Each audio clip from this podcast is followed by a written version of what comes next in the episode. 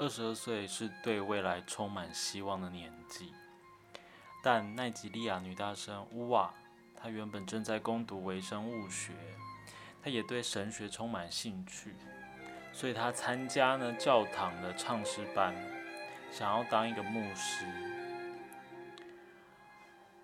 她的人生在上个礼拜戛然而止，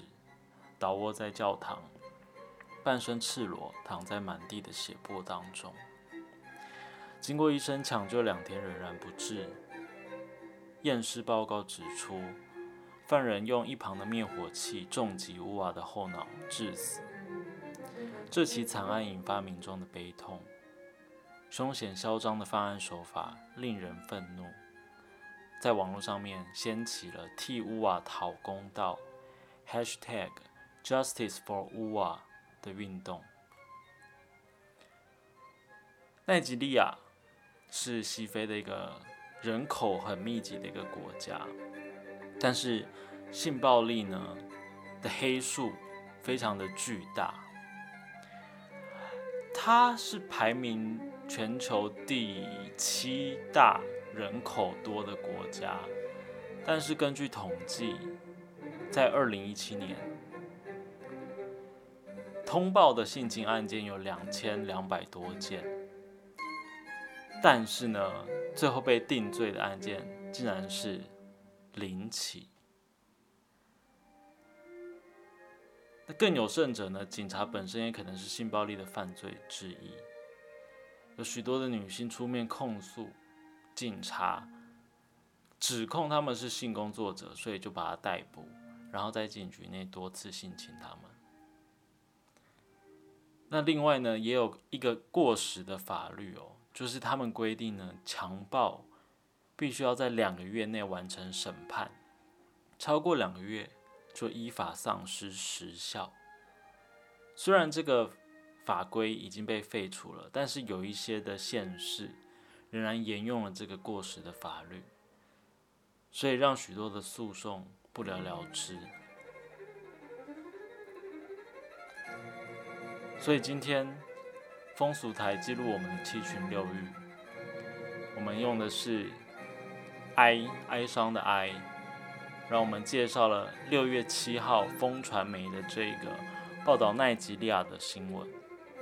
一个令人伤心的新闻。那希望这个 Justice for Uwa 的这个运动，能够在当地由下而上的草根性的。有更多人的可以知道说，这个两性就是男女之间的性暴力跟不对等的关系是一件非常严重的事情。那也有这个运动相关的组织者在受访的时候表示说，我们真的累了，我们真的累了，就是孩子正在死去，女人正在死去，应该适可而止。那。对啊，也不知道也不知道讲什么，但是就是希望有更多的，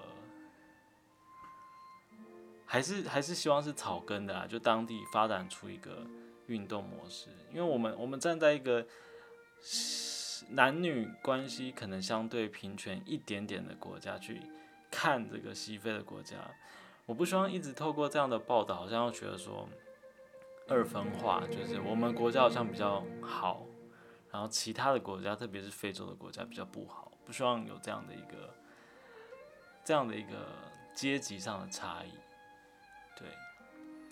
那奈及利亚呢，它也有许多的，因为现在全球疫情的关系，没有办法去旅游嘛，所以我特别去查了一下，如果我们是飞到西非去奈及利亚当地，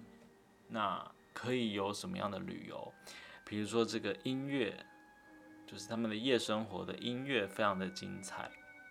然后有很多的古城，它是西非最老的古城之一，很多的呃回教徒的历史、伊斯兰的历史，